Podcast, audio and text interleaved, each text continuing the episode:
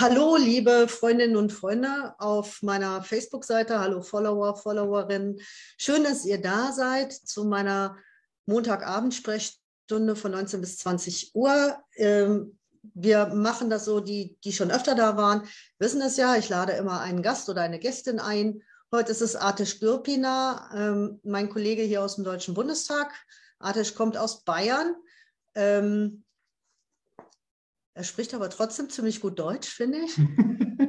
und äh, wird sich mit mir zusammen in der jetzt begonnenen Wahlperiode hier um die Gesundheits- und Pflegepolitik kümmern.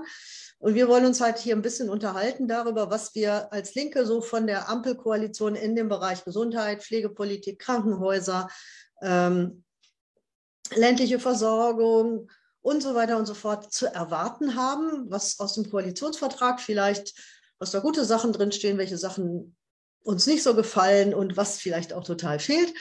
Wir würden das natürlich auch gerne mit euren Erfahrungen ähm, dann in Zusammenhang bringen. Also wenn ihr euch beteiligen wollt, schreibt einfach in die Kommentare eure Fragen, eure Anmerkungen. Ich werde dann versuchen, die hier in unser Gespräch einzubauen. Und äh, natürlich haben wir hier heute auch brand new äh, information. Also Karl Lauterbach wird jetzt offensichtlich doch Gesundheitsminister. Der Herr, der früher als der Herr mit der Fliege bekannt war und inzwischen häufig äh, so etwas lockerer auftritt. Ähm, der tatsächlich ja in der Corona-Pandemie an vielen Stellen mit seinen äh, mit seinen Prognosen recht behalten hat. Aber was er, er, ansonsten so gesundheitspolitisch vertritt, das wollen wir uns mal genauer anschauen hier heute Abend. Wir haben eine Stunde Zeit und wir fangen am besten gleich an. Artisch, magst du dich kurz vorstellen? Wer bist du? Was hast du bisher so gemacht? Und wie kommst du überhaupt zum Thema äh, Gesundheit und Pflege? Ja, danke Katrin. Vor allem vielen, vielen Dank äh, an dich für die Einladung. Ähm, vor allem jetzt in, der, in unserer Zweierrunde äh, kann, man ja, kann ich ja unumwunden zugeben, dass du in dem Bereich äh, schon noch die Expertin äh, bist oder die größere Expertin bist, weil deine Erfahrung einfach auch im Bundestag länger zurückreicht. Ich bin ähm, Atesh, ich bin äh, 37 Jahre alt und bin tatsächlich gar nicht ursprünglich über den Gesundheitsbereich in die Politik gekommen, sondern eher, glaube ich, auch wie viele von uns wahrscheinlich über die soziale Frage, über das Thema Frieden und so weiter und so fort. Also dort zunächst politisch aktiv gewesen. An mich kommt auch die Bildungspolitik dazu, weil ich eben das eben vor allem als Schüler und später als Student gemacht habe. Und über die Gesundheit und Pflege kam ich erst, also da würde ich erst aufmerksamer innerhalb der Linken. Und zwar, wie soll ich sagen, ähm, ist, glaube ich, nicht übertrieben zu sagen, dass es äh, sehr viel mit meinem sag mal, Vorgänger Harald Weinberg zu tun hatte, der bis zur letzten Legislatur in, ähm, quasi auch für Bayern äh, für, äh, im, im, Bundestag saß und vor allem die Krankenhaus, äh, den Krankenhausbereich mit betreut hat. Äh, jetzt sind wir aller Voraussicht nach äh, zu zweit äh, und haben sozusagen uns ein bisschen mehr aufgeteilt, aber ähm, und da muss ich mir auch, muss ich ehrlich sagen, immer noch ein paar Sachen reinlesen, ähm, aber habe da großes Interesse dran, weil ich glaube, dass Gesundheit und Pflege jetzt für jemanden, der sich neu links politisiert, vielleicht gar nicht das erste Thema ist aber es ist ein Thema, wo du extrem viel machen kannst, äh, wo äh, links auch, sag ich mal, viel Luft ist. Auch die Ampel wird da links viel, äh, viel Luft halten und wo du Menschen auch gewinnen kannst und organisieren kannst, eben vor allem aus dem Pflege- und Gesundheitsbereich. Und deswegen ist es ein sehr, sehr wichtiger Bereich und deswegen freue ich mich auch, dass ich da wahrscheinlich mit dir gemeinsam im Bundesrat dran arbeiten und wirken kann. Ah ja, wir haben schon die erste, die erste ähm, Zuschauerinnenfrage bzw. Kommentar und äh, zwar von Andrea. Andrea sagt sich, ich habe immer noch Hals wegen Zwangsmitgliedschaft in der Pflegekammer. Was kann man von da von eurer Seite tun? Und ich glaube, da legt sie gleich den Finger ganz tief in die Wunde. Wir haben in der letzten Woche, äh, Quatsch, vor 14 Tagen habe ich ja mit äh, Monika Sonnenberg von der, äh, vom Pflegebündnis NRW ähm, intensiv das Thema Pflegekammer bearbeitet und habe da festgestellt, dass das wirklich was ist, was die ähm, Pflegefachkräfte extrem aufregt. Äh, Gibt es bei euch in Bayern eigentlich auch diese Debatte um die Pflegekammer? Ich glaube nicht in der Form, wie es äh, vor allem in Westdeutschland äh, ansonsten der Fall ist. Also ich hatte das ja aus äh, äh Niedersachsen mitbekommen. Äh, bei euch ist es auch gerade Thema. Ich glaube, in Schleswig-Holstein war das auch größer. Ähm, und ich glaube, da, das Problem ist natürlich, dass es äh, zunächst erstmal immer relativ äh, gut klingt und ich habe mit einigen Pflegekräften auch eine Diskussion dafür gehabt, auch geführt habe, ähm, weil sie dafür waren, weil es ein paar Sachen erklären und regeln würde. Ähm, aber ich äh, halte das logischerweise auch wie die Partei für, äh, ja, für ablehnenswert das, äh, und glaube auch, dass wir äh, da viele Pflegekräfte hinter uns haben, die diese Zwangsmitgliedschaft in der Form äh, ablehnen. Aber ich glaube, es ist bei euch ein größeres Thema tatsächlich als bei uns. Ja, Andrea schreibt gerade, Bayern ist da ein gutes Vorbild, da ist es freiwillig. Ähm, wobei sich ja, sage ich mal, die Leute, die das aktiv betreiben, gerade von der verpflichtenden Mitgliedschaft auch eine größere Durchsetzungskraft erwarten. Ähm, auf der anderen Seite eben viele Pflegekräfte sagen jetzt, ähm, verbessert erstmal unsere Bedingungen, bevor ihr uns neue Anforderungen stellt, was eben, sage ich mal, Geld ausgeben oder was zum Beispiel auch verpflichtende Fortbildungen angeht, äh, die dann eben von den, von den Kammern organisiert werden würden und äh, wo nicht mehr der Arbeitgeber in der Pflicht stünde, sich darum zu kümmern, dass die Pflegekräfte Fortbildungen bekommen, die ihre, ihre äh, Qualifikation verbessern. Und also, auch, also ich meine, gut, also mit, den, mit den Gewerkschaften, also in dem Fall Verdi, sind wir natürlich auch auf der Seite, dass es, dass sozusagen eine richtige Vertretung äh, eben auch dort vor allem die Gewerkschaften und nicht die, nicht die Pflegekammern, ähm, die sicherlich auch nicht die progressivsten Forderungen stellen würden. Deswegen ist die, also deswegen ist es bei uns ähm, in der Partei auch, ähm, soweit ich weiß, mittlerweile relativ klar abzulehnen. Ich verstehe die Hoffnungen, die mit der Pflegekammer verbunden sind, aber überall dort, wo sie eingeführt wurden, wurden sie eben nicht erfüllt. Und deswegen auch teilweise wieder zurückgenommen, äh, auch mit, also quasi als Erfolg der ähm, unter anderem von Verdi eben, aber auch von uns.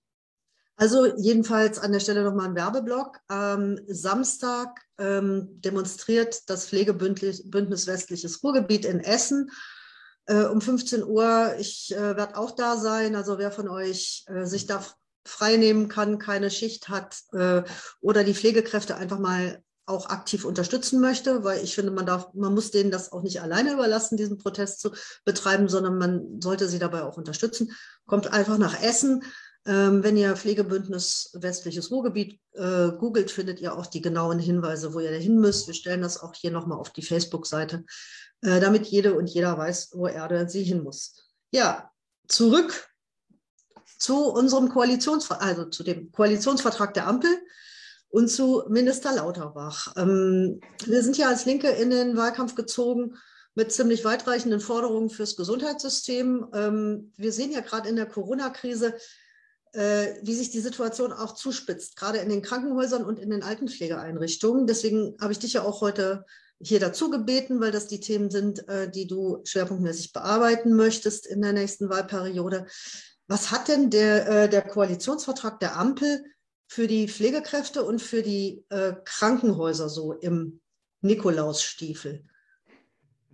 Es gibt, also man, man, muss sagen, es ist nicht nur Schatten. Ich glaube, das muss man gerade als Linke ähm, immer, äh, immer voranstellen, auch um die, ähm, die Entwicklung äh, zunächst mal ähm, also real darzustellen und dann aber auch die Probleme zu benennen äh, und auch ähm, die Versprechungen, die im Koalitionsvertrag stehen, auf die wir noch eingehen werden, die sozusagen in die Zukunft ob die in der Zukunft so erfüllt werden. Also zwei Ebenen. Zum einen etwas, was in der, im Koalitionsvertrag steht und dann das, wie das auch erfüllt, erfüllt wird. Also ich glaube, wir haben, ähm, also was, was sozusagen der, der, größte Erfolg ist, den, äh, den wir ähm, auch gemeinsam wieder mit Gewerkschaften schon relativ, also für, relativ lange gekämpft haben, ist die äh, Pflegepersonalbemessung, also äh, die Pflegepersonalregelung 2.0, äh, die jetzt sozusagen eingeführt ähm, werden soll. Das heißt, es geht weg von diesen Untergrenzen. Hm, das ist zumindest zentral, was im, Koalitionsvertrag einge, quasi steht ähm, und soll dann, soll dann auch wieder evaluiert werden. Das ist eine. Äh, das ist tatsächlich einfach ein Erfolg, den man, äh, den, man den Gewerkschaften ähm, und den Pflegekräften irgendwie ähm, einfach äh, also für sie betonen muss, weil sie dafür jahrelang gekämpft haben und damit auch das spanische Modell sich nicht durchgesetzt hat. Das zweite ist, ähm, der gesamte, also schon auch ein Erfolg vor allem in der Altenpflege, weil angekündigt ist, dass die ähm, Pflegekräfte in der Altenpflege quasi die, der, der, der Lohn, der Gehalt sich an die ähm, äh, Krankenhauspflege äh, angeglichen werden soll. Das ist sozusagen ein bisschen merkwürdig formuliert, weil es auch dann bedeutet, dass die Pflegekräfte in Krankenhäusern, äh, dass da der Lohn nicht groß ansteigen soll, aber trotzdem soll die Schere geschlossen werden. Das ist zumindest ein Erfolg für die Kolleginnen und Kollegen in der Altenpflege. Äh, was wir auch noch gefunden haben, ist, auch wenn es nicht in dem Teil des Koalitionsvertrags steht, dass die Sonderregelung mit, mit dem kirchlichen Arbeitgeber äh, auf die Prüfung gestellt äh, werden soll, gemeinsam mit den Kirchen, wo ich noch nicht genau weiß, wo es hinführt. Und natürlich als riesengroßer Erfolg gefeiert ist der Bereich der Cannabis-Legalisierung, was jetzt äh, nicht immer nur originär im Gesundheitsbereich angesiedelt ist, aber natürlich vor allem auch ein gesundheitlicher Erfolg ist. Ähm, was ich witzig fand, habe ich vorhin im Durchlesen auch nochmal gesehen, ist sozusagen die die Einschränkung, die ganz oben steht. Äh, ich lese mal ganz kurz vor, das klingt auch sehr, sehr positiv.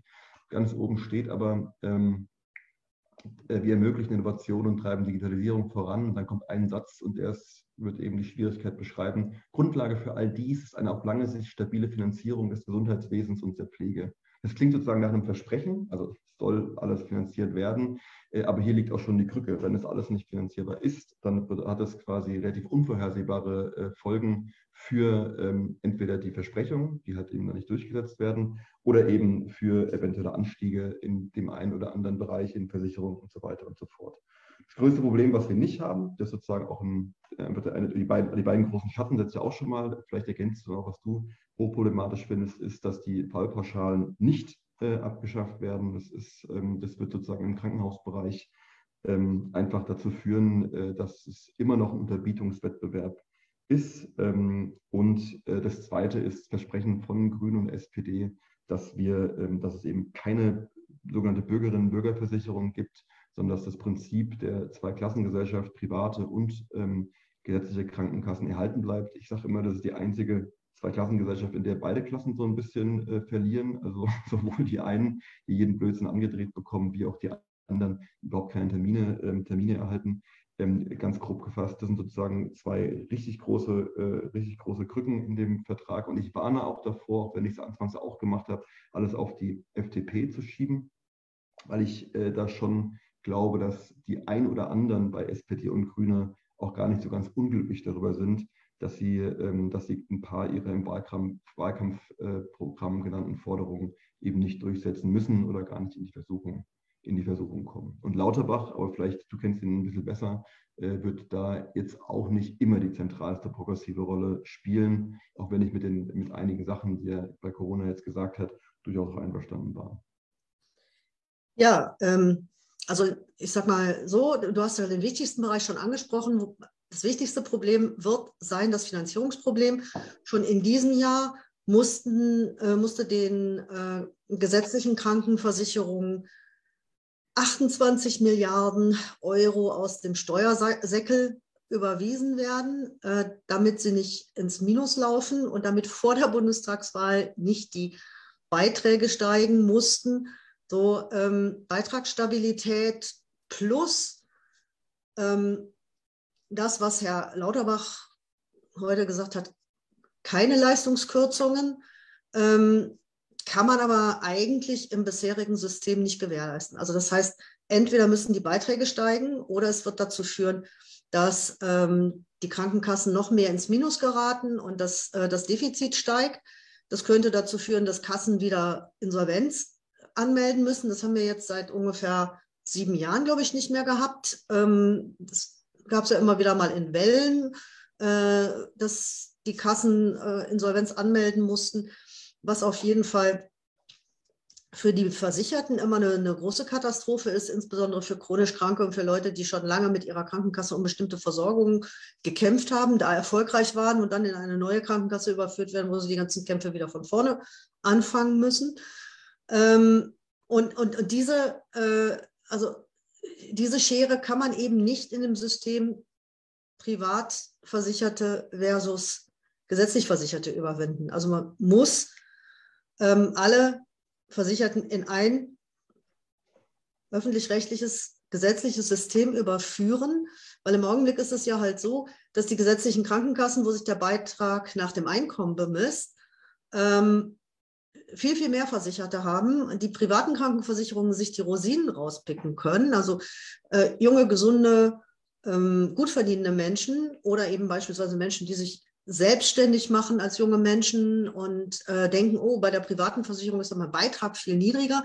Ja, weil der ist ja Risiko ähm, bewertend. Also wenn man jung und gesund ist, zahlt man einen niedrigen Beitrag. Das ändert sich aber ganz, ganz schnell, wenn man äh, äh, älter wird und äh, spätestens ab dem Zeitpunkt mit 55, wo man nicht mehr zurück kann in die gesetzliche Krankenversicherung, steigen dann die Beiträge rapide und oft haben die Leute äh, dann im Alter eben große Schwierigkeiten, ihren Beitrag zu bezahlen. Aber insgesamt ist es eben so, dass die gesetzlichen Krankenversicherungen äh, das effektivere System sind. Also die geben äh, ähm, die haben, die haben eine deutlich sparsamere Mittelverwendung. Die geben auch weniger aus für ähm, Overhead, also für Verwaltung und so weiter. Bei einer gesetzlichen äh, Krankenversicherung gibt es eben keinen Werber, der rumzieht und äh, ähm, versucht, möglichst viele Unterschriften zu kriegen, sondern ähm, naja, irgendwann musst du dich halt versichern und dann suchst du dir eine aus. Bei der privaten Krankenversicherung ist es halt häufig so, dass der, das erste, der erste Jahresbeitrag oder so erstmal an den ähm, Versicherungsagenten geht. Ähm, und so geht das dann halt auch weiter. Aber jedenfalls ist, ist es äh, völlig auf der Hand liegend, äh, dass wenn man dieses System aufrechterhält und eben keine Bürgerinnen und Bürgerversicherung macht, in die alle einzahlen, dann ähm, wird es halt, kriegt es eine Schieflage und das bedeutet eben, dass diejenigen, die gut verdienen und die jung und gesund sind, sich der Solidarität entziehen können zulasten aller anderen.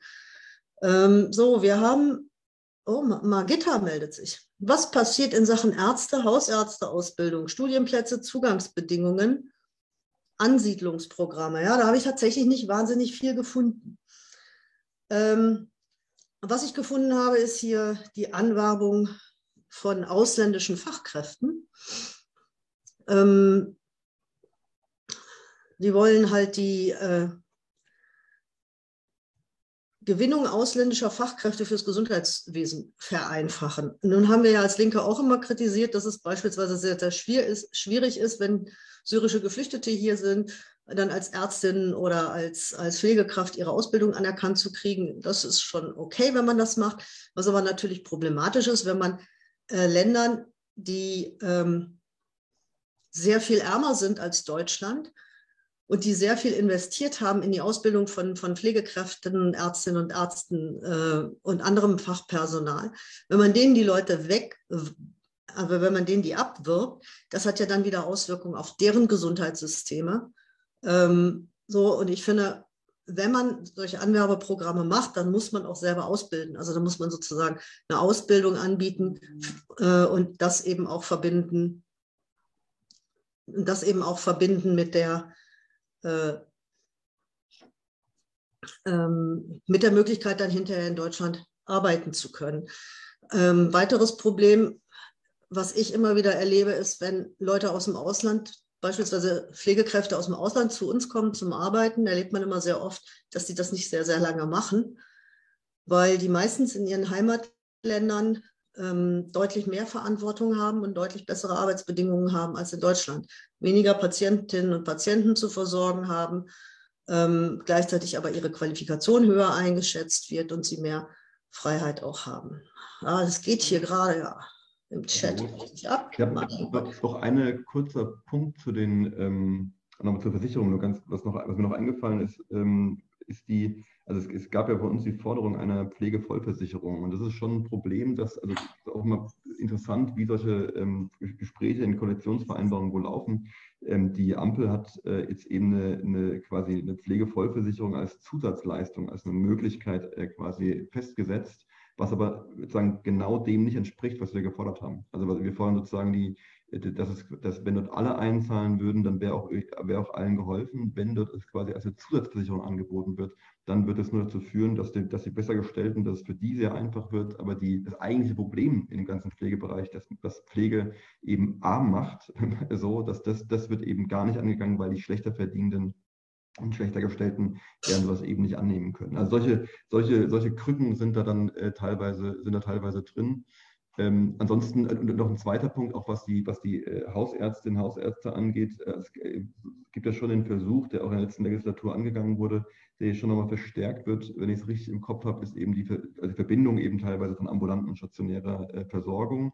Ähm, was aber, und das ist quasi das Problem auch äh, vor Ort, was eben, was eben nicht sichergestellt ist, dass sowas äh, in kommunaler oder öffentlicher Hand bleibt, sondern es wird, das ist gerade auch was, was Ärztinnen und Ärzte auch immer wieder ablehnen, ähm, wo wir jetzt ja nicht jeder Frage quasi bei den, bei den, äh, bei den äh, Hausärztinnen und Hausärzten sind, aber in dem Fall schon, dass es eben nicht äh, privatisiert werden, äh, werden kann oder weiter privatisiert, privatisiert werden soll, Verzeihung, sondern eben in der öffentlichen Hand ist. Ähm, und das ähm, scheint, äh, scheint zumindest, äh, so wie ich es wie lese, nicht der Fall zu sein, dass ein weiterer Einstieg in die Privatisierung ist.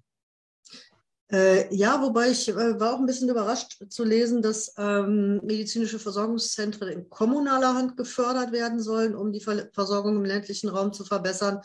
Da steht allerdings andererseits auch wieder nichts dazu, wie da ambulant und stationär miteinander verzahnt werden soll. Also da sind so ein paar schöne Absichtserklärungen drin. Was dann am Ende daraus wird, ist natürlich auch immer eine Frage, wie die Gesetzgebung aussieht im Konkreten und welche Mittel dafür zur Verfügung stehen. Aber wir haben schon wieder Fragen aus dem Chat.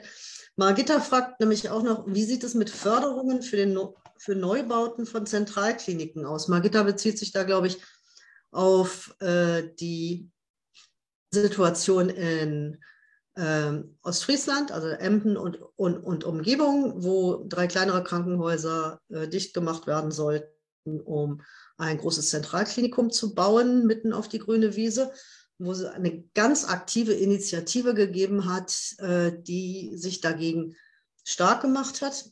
Ja, diese, äh, dazu steht explizit nichts drin. Steht nur drin, dass der Bund künftig äh, auch in die Krankenhausfinanzierung mehr mit einsteigen will. Aber Atesh, vielleicht kannst du dazu mehr sagen, was die da geplant haben.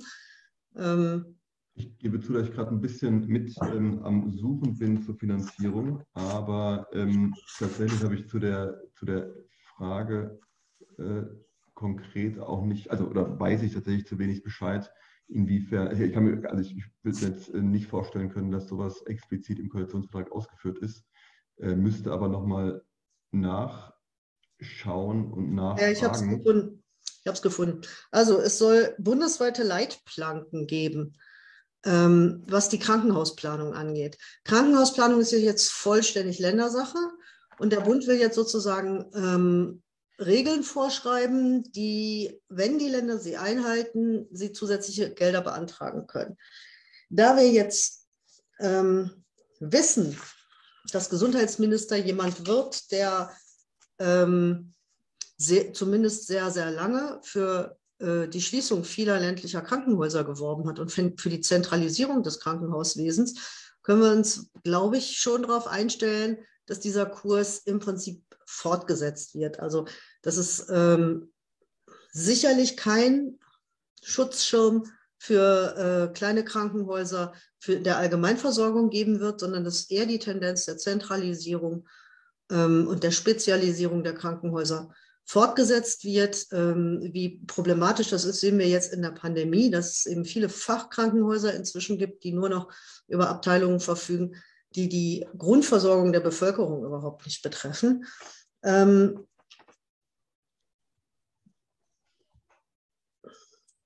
wahrscheinlich, also ja, es gab ja, es gab ja von der, äh, von der vorletzten Bundesregierung auch schon so eine Art Krankenhausabwrackprämie.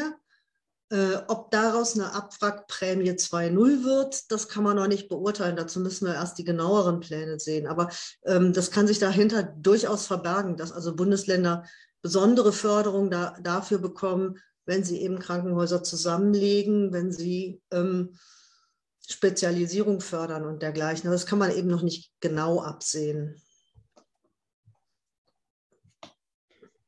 So, ähm, dann hatte Dorit gefragt, mit welcher Begründung meint die Koalition, die Fallpauschalen beibehalten zu können? In so einem Koalitionsvertrag werden ja normalerweise keine Begründungen gegeben. Und man weiß ja nicht, was sich in diesen äh, Beratungsgruppen äh, aus den Parteien, die über diese Themen verhandeln, da auch so alles abgespielt hat. Aber es ist ja tatsächlich so, dass es nur eine Partei in diesem Bundestag gibt, die die Fallpauschalen komplett abschaffen möchte. Das sind wir, das ist die Linke, aber alle anderen Parteien sind noch nicht, nicht ganz so weit. Und insofern ähm, müssen wir, glaube ich, noch weiter Druck machen. Aber wir waren da, glaube ich, schon einigermaßen erfolgreich damit, weil ja die, ähm, also als wir, äh, also als die Fallpauschalen eingeführt wurden, fanden das ja noch alle eine super Idee und äh, wir haben sehr viel argumentiert, wir haben viel Bündnisarbeit gemacht mit Pflegekräften, mit Gewerkschaft und so weiter. Und jetzt äh, ist es halt so, dass die Fallpauschalen ja an einzelnen Stellen schon aufgeweicht wurden. Jetzt sollen sie noch weiter aufgeweicht werden durch eine Vorhaltepauschale, die die Krankenhäuser zusätzlich zu den Fallpauschalen bekommen. Aber auch da werden wir mal genau hingucken müssen, was das bedeutet. Wer kriegt denn diese Vorhaltepauschale? Wofür? Wie wird die gestaltet? Und wie wird damit sichergestellt, dass es auch wirklich in der Versorgung und im, ähm, in den Strukturen ankommt? Das, äh, das wird sich, glaube ich, nochmal äh, am Detail dann klären. Ich glaube, bei den insgesamt Fallpauschalen abschaffen müssen wir halt einfach weiter Druck machen, zusammen mit der Krankenhausbewegung, mit äh, Patientinnenverbänden, Gewerkschaften und so weiter. Ähm, sonst kommen, kriegen wir die nicht weg.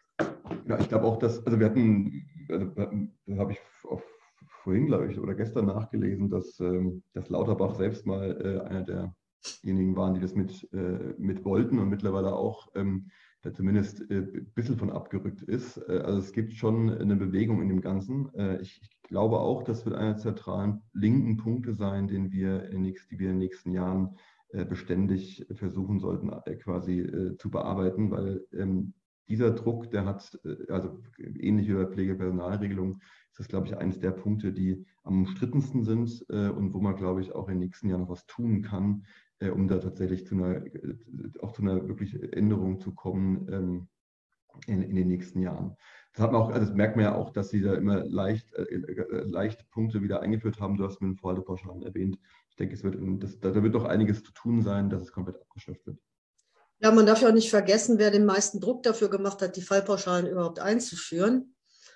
Und dass dieser Professor jetzt Gesundheitsminister wird. Also von daher haben wir da weiter dicke Bretter zu bohren und ähm, da sind wir uns aber nicht zu schade für.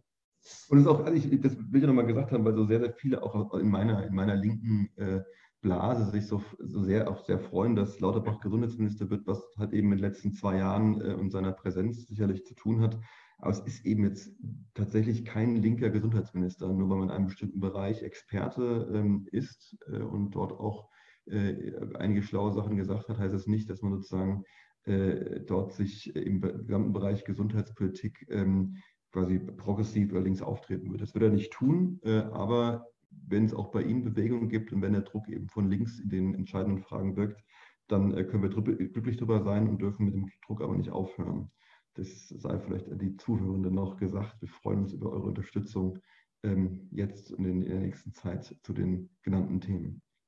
Ja, Sonja äh, weist jetzt hier nochmal auf den entscheidenden Unterschied zwischen privaten und gesetzlichen Krankenversicherungen hin. Also gesetzliche Krankenversicherungen müssen jeden und jede nehmen. Äh, private Krankenversicherungen können sich das aussuchen und äh, kranke Menschen finden dann eben keine Krankenversicherung oder sie wird dann so teuer, dass man gar nicht mehr drüber nachdenken muss. Und kranke Menschen, Menschen mit chronischen Krankheiten, mit Behinderung und Ähnlichem, die können sich dann auch nicht privat zusatzversichern. Also sicherlich wird das dann eben auch schwierig, eine Pflegezusatzvollversicherung zu machen. Ähm, Atesh, du hast vorhin gesagt, wir dürfen nicht immer alles auf die FDP schieben, aber man muss auch an der Stelle schon nochmal daran erinnern, dass die äh, äh SPD und die Grünen sich entschieden haben, mit dem Freundeskreis der Privatversicherungsunternehmen beziehungsweise dem Förderverein der Pharmaindustrie zu koalieren. Und das ist natürlich ihre progressiven Ansätze, die sie teilweise ja haben, ähm, auch ausbremst. Und dass dann eben auch natürlich die FDP ein Verhinderungspotenzial hat, sollte der Herr Lauterbach zufällig zu starke progressive Ideen haben und äh, ähm, dass man ja in der Koalition immer gemeinsam agieren muss. Also man merkt an manchen Stellen, auch in meinem Bereich, merkt man so den, den Kompromissstatus. Ja, also beispielsweise, äh, wenn neue Medikamente auf den Markt kommen, also wenn die frisch zugelassen sind, patentiert, dann haben die oft sehr, sehr, sehr, sehr, sehr hohe Preise, also unverschämt hohe Preise. Und ähm, bisher ist es so, dass die Krankenkassen erst nach einem Jahr nachdem es äh, eben ermittelt worden ist, auch über ein bestimmtes Bewertungsverfahren, ähm, ob es für diese Medikamente überhaupt einen Zusatznutzen gegenüber den schon lange zugelassenen, deutlich billigeren Medikamenten gibt. Erst dann äh, können die Krankenkassen eben verhandeln und nach einem Jahr wird dann sozusagen ein neuer verhandelter Preis zwischen Krankenkassen und Pharmaindustrie zur Grundlage genommen. So, die wollen jetzt das auf sieben Monate reduzieren. Aber logisch wäre doch eigentlich, ab dem ersten Tag diesen neu verhandelten Preis, weil der ja eine, realistische Bewertung zur Grund, zugrunde liegen hat. Also wenn ich jetzt mal sage, ich habe ein Medikament, das kostet im Jahr 30.000 Euro. Das ist nicht unrealistisch, ja, weil es neu zugelassen ist und weil ähm, behauptet wird, es wahnsinnig viel Forschung reingeflossen und es ist jetzt wahnsinnig nützlich für die Patientinnen und Patienten. Ähm, und ich habe auf der anderen Seite ein Medikament, das kostet nur 500 Euro im Jahr. Das ist schon sehr lange zugelassen, man weiß schon sehr, sehr viel darüber und es hilft den Patientinnen und Patienten auch. Und ähm, dann hat aber die Pharmaindustrie natürlich ein großes Interesse dran, vor allem in dem ersten Jahr, in dem sie noch unbegrenzt Preise festsetzen kann oder dann eben in den ersten sieben Monaten so viele Patientinnen und Patienten wie möglich auf dieses neue Präparat einzustellen. Und machen die eine riesen Werbetrommel in der Ärzteschaft, machen Kongresse, schicken ihre Pharmavertreter durch die Arztpraxen äh, und sorgen dafür, dass es eben möglichst viel verschrieben wird. Der Anreiz dafür wäre sehr viel geringer, wenn der verhandelte Preis, der auf der Basis des Zusatznutzens festgelegt ist, schon ab dem ersten Tag rückwirkend gelten würde, oder? Und deswegen sind halt diese sieben Monate, das ist ein, ja, es ist ein Anfang, aber es äh, wird nicht wirklich dazu führen, es wird halt dann dazu führen, dass sie noch mehr Pharmavertreter durch die Arztpraxen jagen, weil sie schon nur noch sieben Monate Zeit haben, um den höchstmöglichen Preis abzuschöpfen. Und ähm, das sind halt so Punkte, wo man halt auch merkt, ähm, ja, es ist eine letzten Endes eine Koalition, die sich sehr im, im bestehenden Rahmen bewegt. Ich habe immer das Gefühl, wenn man die Sachen durchliest, dass du eine, ähm, dass ein paar Sachen eingeführt wurden, um die Leute, also ich sage mal ein bisschen böse, um die Leute ruhig zu halten, also um die größten Punkte ähm, quasi so ein bisschen, ähm, also die strittigsten Punkte ein bisschen zu beruhigen, äh, aber es damit auch gut sein zu lassen. Und dann ist wiederum die Frage, äh, da bin ich mir bei der momentanen, also diese, diese, unter dem Finanzierungsvorbehalt, unter dem gerade alles steht, ähm, bin ich mir äh, eben auch sicher, dass ein paar Punkte einfach auch, die selbst im Koalitionsvertrag stehen, ähm, nicht, äh, nicht, durchgeführt, äh, nicht durchgeführt werden. Ich meine, ich weiß nicht, wie, wie tief wir da jetzt einsteigen werden, aber beispielhaft die, äh, die Hebammen, über die quasi ein 1 zu 1 ähm, Schlüssel äh, quasi im Koalitionsvertrag steht, das wird, ähm, wird momentan einfach nicht durchführbar sein. Äh, dazu brauchst du eine ganz andere Kraftanstrengung, die in der Form äh, jetzt, also kurz- bis mittelfristig auf jeden Fall nicht sein wird. Doris schreibt nochmal was zu dem äh, Übergang von, von Privatversicherten in die äh, gesetzliche Krankenversicherung. Ähm, sie schreibt, da rücken ja die Beamten meist in den Fokus. Ich bin ja grundsätzlich dafür, dass alle in die gesetzliche Krankenversicherung und Rentenversicherung kommen. Jedoch ist meines Erachtens der Übergang zwangsläufig eine langwierige Sache. Äh, da gibt es sehr kleine Bruttoeinkommen und insgesamt sind es nicht gerade die Höchstverdiener der Gesellschaft, also die Beamtinnen und Beamten. Das stimmt. Also was Polizeibeamte äh, im Streifendienst so verdienen, ähm, das ist wirklich nicht, nicht wahnsinnig üppig. Ähm, und, äh, durch eine plötzliche Überführung könnte, käme ein gewaltiger Einkommensverlust auf die Betroffenen zu. Naja, man müsste natürlich die Ansprüche, die sie aus der ähm, Beamtenversorgung haben, die müsste man natürlich dann entsprechend auch äh, in, in höhere Gehälter umrechnen. Denn dass Leute einen Einkommensverlust dadurch erleiden, die selber, äh, selbst gar nicht zu den Großverdienern gehören, das darf natürlich nicht passieren. Und äh, äh, an der Stelle vielleicht auch nochmal ein Hinweis auf unsere letzte Studie, die wir in der letzten Wahlperiode nochmal gemacht haben zu unserer solidarischen Gesundheits- und Pflegeversicherung.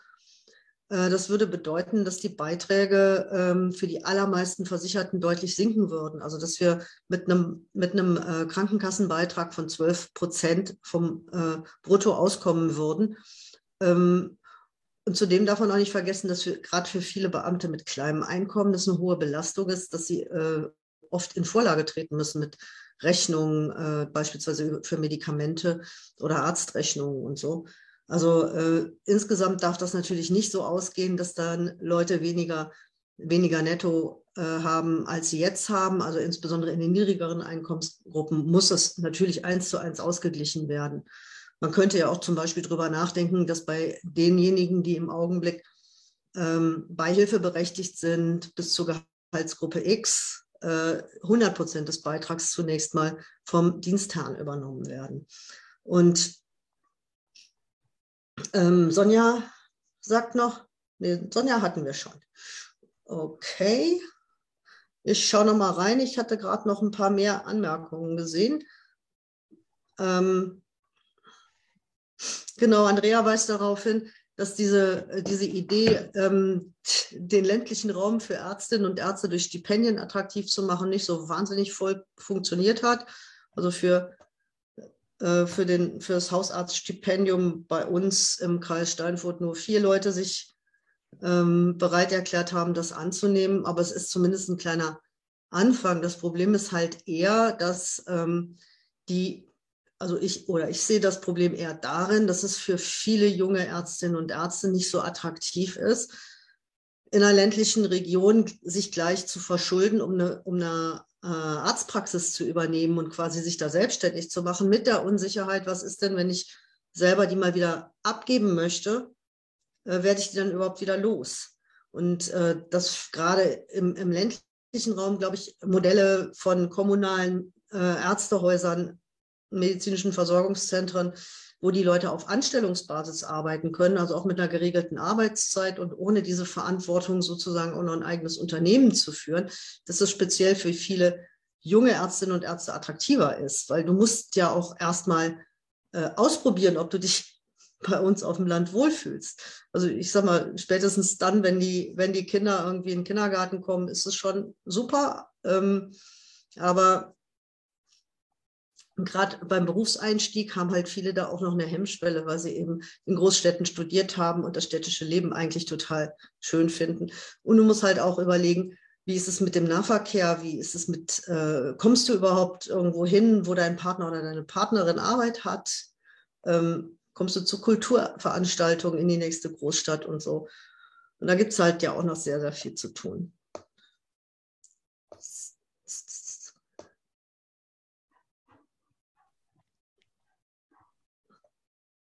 Ja, Doris schreibt nochmal, äh, dass sie sich für die Infos zu den Fallpauschalen bedankt und dass wir da dranbleiben sollten, weil das Prinzip weder für die Patienten noch für die Pflegenden gut ist.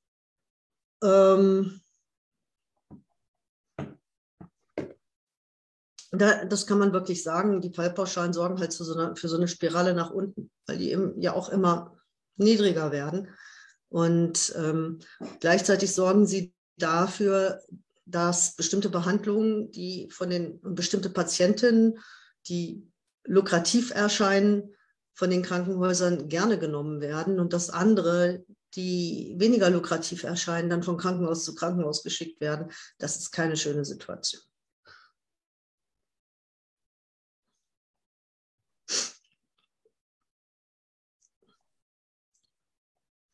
Hm, Raphael, Raffaele ist kein großer Fan von Karl Lauterbach. Er schreibt,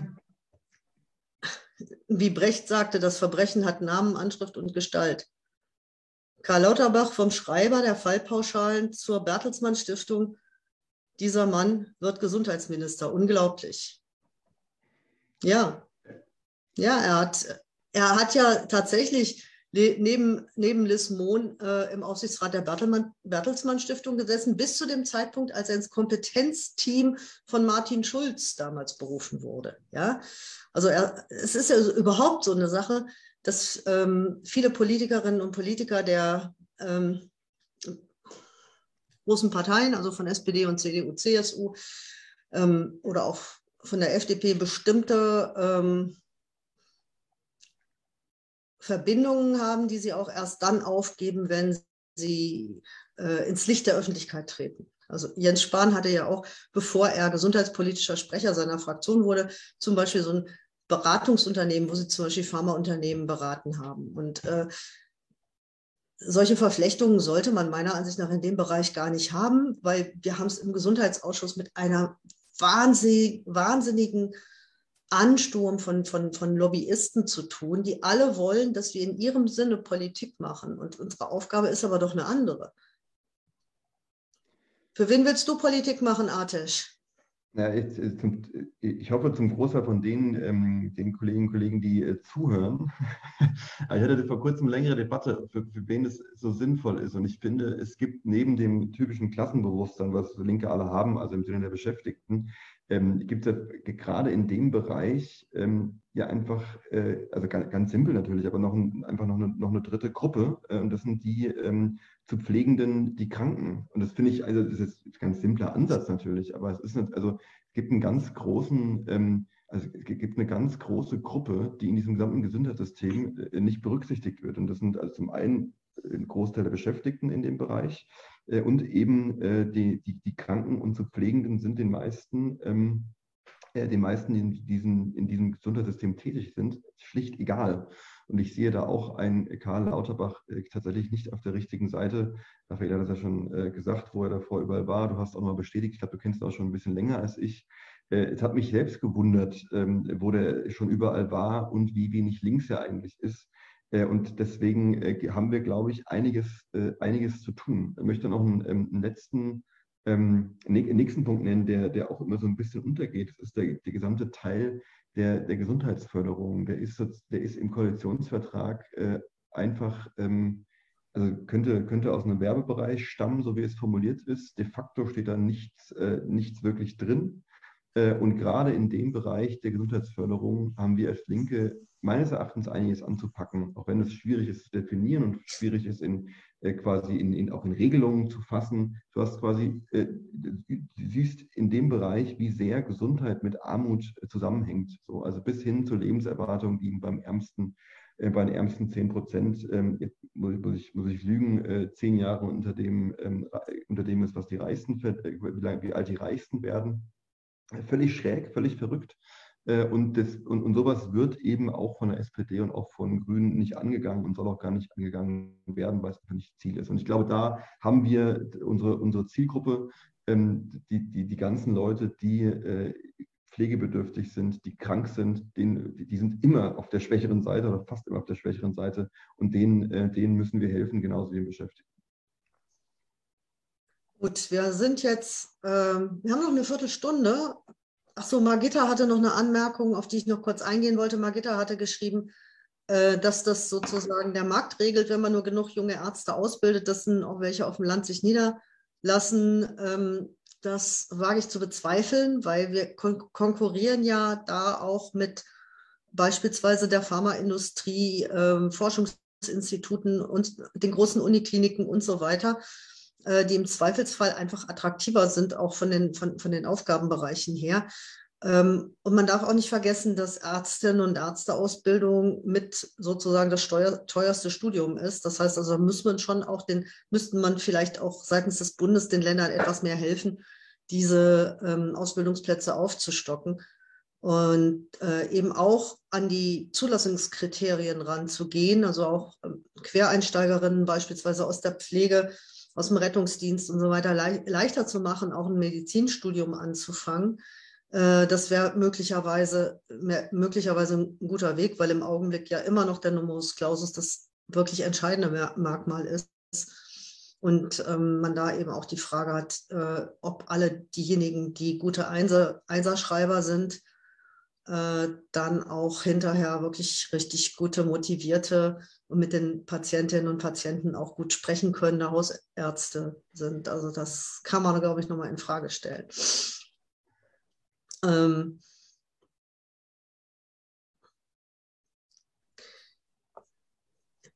so, aber ich will auch nochmal wegkommen. Äh, jetzt von diesem Abstrakten, weil Atesh, du hast ja noch eine, eine, weitere Funktion. Du bist ja nicht nur Abgeordneter, sondern auch noch stellvertretender Parteivorsitzender. Und ähm, vielleicht magst du uns auch noch ein bisschen darüber erzählen, äh, wie ihr im Parteivorstand der Linken über äh, Gesundheitspolitik diskutiert, welchen Stellenwert das hat, ob wir vielleicht eine neue Pflegekampagne erwarten dürfen, ähm, welche Erfahrungen du machst, wenn du mit, mit Kreisverbänden und mit Landesverbänden sprichst, welches, welchen Stellenwert hat das Thema bei uns? Also nach meinen Erfahrungen, äh, bin ich in Bayern eben auch geprägt ein bisschen vom, von, von ähm, den, die Arbeit, die wir hier gemacht haben, aber auch auf Bundesebene hat sich ja durchaus auch durch die Arbeit ähm, der, der, der Partei und der Parteivorsitzenden äh, quasi eine gewisse, also themenspezifische Kampagnenfähigkeit hergestellt. Also wir hatten eben neben dem Thema Wohnen und Miete in den letzten Jahren äh, Pflege und Gesundheit ähm, bei uns im, äh, im, Zentrum der Kampagnen. Also ging es vor allem um die, auch um Krankenhauspflege, ähm, die ja eben auch von, von einigen Begehren, eben unter anderem Bayern, ähm, ich glaube Hamburg auch äh, gestützt wurden, wo es um die Pflegepersonalbemessung ging. Und also, wo du quasi wirklich äh, sehr, sehr spezifisch ein Thema jahrelang angegangen hast und dadurch dir ähm, auch äh, in dem Bereich eine große, äh, also quasi eine, die, die Leute an sich eine gewisse, ähm, also auch Anspruch äh, an, an sich herangetragen haben, aber auch Vertrauen entgegengebracht haben, ähm, weil sie gemerkt haben, da kümmert sich da kümmern sich Menschen, also hinter der Partei stehen ja vor Ort immer Menschen, die sichtbar sind, kümmern sich wirklich längerfristig, langfristig und ehrlich und ernsthaft und nicht nur vor den Wahlen mit diesem Thema. Ähm, und das, das ist ja seit vier, fünf Jahren haben wir das in der Partei ernsthaft angegangen. Ähm, und ich, also ich für mich, wir sind in der Partei auch eben mit dem schlechten Wahlergebnis, glaube ich, schon noch ein bisschen länger beschäftigt, ist zu überlegen, ähm, wie wir das aufarbeiten und wie wir uns jetzt sozusagen auch mit den Möglichkeiten, die wir haben, in der Zukunft äh, fokussieren. Aber ich bin mir äh, einigermaßen sicher und werde auch dafür äh, streiten, dass dieses Thema weiter ein zentraler Punkt bleibt, ein zentraler Schwerpunkt bleibt für die Linke. Wahrscheinlich würde er sich eben von der Pflege, also von der Personalbemessung, was ja für viele Schwerpunktthema war, ein bisschen wegbewegen. Da, da, fällt mir sowas wie Fallpauschale ein. Ich glaube, da haben wir viele Bündnispartnerinnen, viele Bündnispartner, mit denen wir das Ganze angehen können. Es bleibt das Problem, äh, wie kommen wir überhaupt an diese Pflegekräfte ran? Also wie gewinnen wir diese Pflegekräfte? Wie, eine bessere Entlohnung, äh, wo wir natürlich die äh, also Verdi und äh, bei uns äh, auf unserer Seite wissen, oder andersrum, wir sind auf deren Seite, was die bessere Bezahlung angeht ähm, wo wir auf jeden Fall noch einiges zu tun haben und äh, quasi auch Leute organisieren können. Und wir sehen das auch bei unseren Mitgliedern, dass wir in den letzten Jahren ähm, viele Leute aus dem Grundsatzbereich zu uns, äh, also gewonnen haben auf, äh, auf, auf unserer Seite äh, und in unserer Partei, die eben das auch weiterführen. Also wo wir eben innerhalb der Belegschaften dann tatsächlich auch Linke haben, die äh, versuchen, dort ein bisschen zu mobilisieren. Ähm, und der letzte Punkt, der mir immer wichtig ist, also sind sozusagen die konkreten Themen.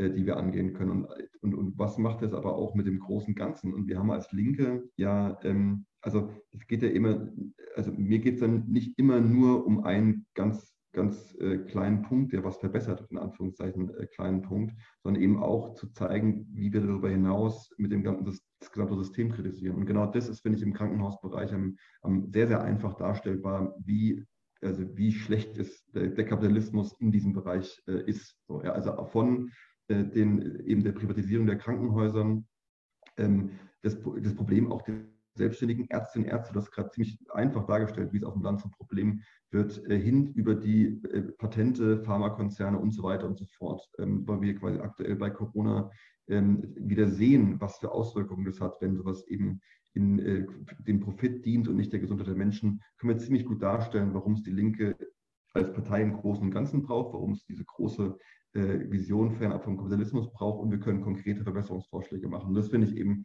genau in dem Bereich sehr, sehr einfach und sehr, sehr gut darstellbar. Äh, und deswegen glaube ich, dass wir das in der Partei äh, auch noch weiter, weiter machen werden.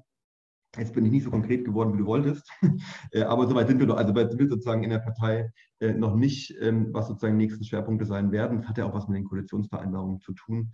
Ähm, aber ich gehe davon aus und werde auch dafür streiten, dass ähm, der Bereich Pflege und Gesundheit übrigens auch wie Wohnen weiter eines der zentralen Punkte sein werden. Ja, das sind die Bereiche, wo man wirklich am stärksten merkt, dass der Markt es eben überhaupt nicht regelt und dass der Markt ein, ein, ein, desaströses Instrument ist, um für das Gemeinwohl zu sorgen. Ähm, Doris merkt auch nochmal an, dass wohl der Grund ist, dass Lauterbach jetzt Gesundheitsminister wird, weil er ähm, eine klare Haltung in der Corona-Krise bewiesen hat, weil er da auch eine Fachlichkeit hat und weil er eben auch eine äh, vernünftig kommunizieren kann. Letzteres unterscheidet ihn mit Sicherheit von Jens Spahn, wenn man mal überlegt, irgendwie angefangen von, eine, also ist gar nicht so problematisch, nö, Masken helfen nichts und dann irgendwie mit seinen Kumpels fette Maskendeals irgendwie. Also und, und am Ende dann hinterher noch äh, gute Impfstoffe äh, kaputt reden. Also da fragt man sich wirklich, äh, was macht er eigentlich beruflich? Aber ähm, da können wir sicherlich von Lauterbach das eine oder andere erwarten. Das ähm, ist aber äh, insgesamt meint sie auch, äh, eher kritisch zu sehen, seine, seine Rolle, die er bisher in der Gesundheitspolitik gespielt hat, bis dahin. Und ähm, ja, da werden wir natürlich auch gucken, dass wir in der Corona-Krise äh, Druck machen, dass sich endlich was bewegt. Ich meine, das, äh, man hat ja das Gefühl, so, so ein richtiges Déjà-vu. Ja, also wir haben gedacht, okay, Große Koalition ist jetzt äh, abgewählt. Die neue Regierung ist noch nicht im Amt, aber es müsste jetzt doch auch mal was passieren. Die ganze Zeit passiert nichts. Bei allem muss man, muss man sie zum Jagen tragen, Impfzentren zu, Testinfrastruktur zerschlagen. Ähm, und hups, erstaunlicherweise, was alle Experten vorhergesagt haben, kommt im Winter die, die vierte Welle. Ähm, muss man die Impfzentren wieder holter die Polter aufmachen. Ähm, man kann sich vor lauter Boostern äh, äh also vor lauter Leu Leuten, die sich boostern lassen wollen, was übrigens auch absehbar war, spätestens seit Juli, dass das notwendig werden würde, kann man sich gar nicht retten.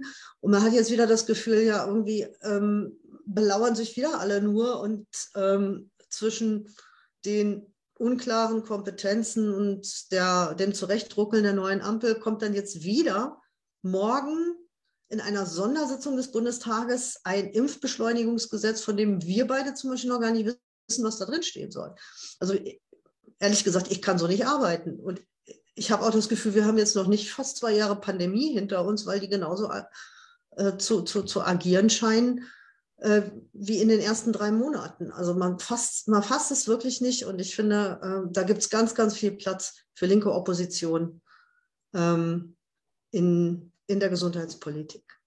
Hundertprozentig. Und ich glaube auch, um Lauterbach noch mal ein bisschen kleiner zu machen, äh, auch wenn wir das, glaube ich, in der heutigen Sprechstunde noch nicht schaffen werden. Ah, ich habe gerade den Gesetzentwurf gekriegt. Ach, du hast ihn gerade bekommen. Ist gerade, gerade, gerade. das ist ja echt schräg. Ja, aber wir müssen, also diese, das ist schon, also Lauterbach, also ist ein Unterschied, ob du Experte bist oder dann äh, das Gesundheitsministerium leitest. Ähm, und wenn wir, also da hat heute war das, glaube ich, bei in der Taz, äh, Taz gezwitscher, heißt es so schön, die, die schon auch sagen, naja, der hat natürlich auch nicht immer ähm, alles richtig gewusst, nur durch die Masse, die er gesagt hat, hat er halt auch viel Richtiges gesagt ähm, und sich in einigen Punkten aber auch widersprochen, zum Beispiel was die Boosterimpfung anfangs anging. Aber das erinnert mich ein bisschen an Söder, nun bin ich in Bayern ein bisschen äh, gebranntes Kind vielleicht, aber ich meine, der war am Anfang extrem beliebt, weil er eben so schnell irgendwelche Sachen gesagt hat. Und mittlerweile merkt man, dass es quasi eben keine, also eben nicht Professionalität ist, was er da an den Tag gelegt hat. Aber, und das kann Lauterbach wie Söder, natürlich eine, ähm, eine, eine Kommunikationsprofessionalität an den Tag legt. Also wie kommuniziere ich was, wie trete ich in der Öffentlichkeit aus, auf, das haben die beide sehr, sehr gut gelernt. Ähm, trotzdem fällt es was irgendwann, wenn da nichts, äh, nichts im Hintergrund ist, äh, außer Rhetorik. Und da muss sich Lauterbach als Minister auf jeden Fall noch beweisen. Äh, und ich glaube, wir haben, da bestätige ich natürlich einiges zu tun. Zum Beispiel in den nächsten Tagen den Antrag lesen. ja, das mache ich gleich. Aber du hast dann noch einen Termin, deswegen müssen wir ein bisschen Gas geben. Henriette fragt, sehr kirchliche Träger kritisch. Wie geht es dem Personal in solchen Kliniken? Naja, ähm, es ist so, dass äh, durch das besondere kirchliche Arbeitsrecht äh, das Personal in äh, kirchlichen Krankenhäusern häufig in seinen gewerkschaftlichen und äh, betrieblichen Rechten eingeschränkt ist. Auch da gibt es eine wachsweiche Formulierung ähm, äh, eine wachsweiche Formulierung im Koalitionsvertrag, dass man das mal prüfen will, ob man gemeinsam mit den Kirchen etwas an diesem Sonderarbeitsrecht Recht ändert. Wir als Linke sind da ja ganz klar in allen Bereichen, die nichts mit der Verkündigung zu tun haben, ähm, gehört kirchliches Arbeitsrecht einfach abgeschafft. Also wir wollen nicht, dass Beschäftigte erster, zweiter Klasse gibt, dass es Leute gibt mit weniger und mit mehr ähm, mit Mitbestimmungsrechten. Und ähm, Raffaele fragt nochmal, gibt es aktuell eine linke APO mit diesen Themen? Ja, ja, an vielen, vielen Stellen. Also ich sage mal die Pflegestreiks, wo Beschäftigte auf die Straße gehen für mehr Kolleginnen und Kollegen, für bessere Bezahlung. Es gibt ähm, äh, Krankenhausbewegungen, habe ich ja vorhin darauf hingewiesen, da warst du wahrscheinlich noch nicht zugeschaltet. Am, am kommenden Samstag, ab 15 Uhr in Essen demonstriert das Pflegebündnis für mehr, mehr Pflegepersonal in den Krankenhäusern, für bessere Arbeitsbedingungen und gegen die NRW-Pflegekammer. Ähm, es läuft in NRW gerade noch das Volksbegehr, die Volksinitiative Gesunde Krankenhäuser in NRW für alle, ähm, dass ich äh, jedem nur empfehlen kann zu unterschreiben. Ihr könnt gerne in unser Büro, also in mein Wahlkreisbüro, eure Unterschrift schicken, ladet euch das runter von der Seite der Volksinitiative. Lasst ein, zwei Kolleginnen und Kollegen, die mit euch im selben Ort wohnen, mit unterschreiben äh, oder Oma, Opa, Tante, wen auch immer und schickt es dann in mein Wahlkreisbüro. Äh, die Adresse findet ihr auf meiner Website und auch auf dieser Facebook-Seite. Ja, es gibt ganz viel Bewegung in dem Bereich und ähm, es gibt Initiativen, die die Freigabe der Patente unterstützen für die Länder äh, des, des globalen Südens, damit die endlich auch genug Impfstoffe und Medikamente produzieren können. Ähm, also da gibt es wirklich ganz, ganz viel, was sich bewegt und das wollen wir natürlich auch stark machen und unterstützen. Ja, dann wären wir auch schon am Ende der heutigen Sprechstunde angekommen. Ähm, ich fand es sehr, sehr munter, Atesh. Schön, dass du dir die Zeit nehmen konntest. Und euch da draußen auch vielen Dank, dass ihr zugeschaut, kommentiert und Fragen gestellt habt.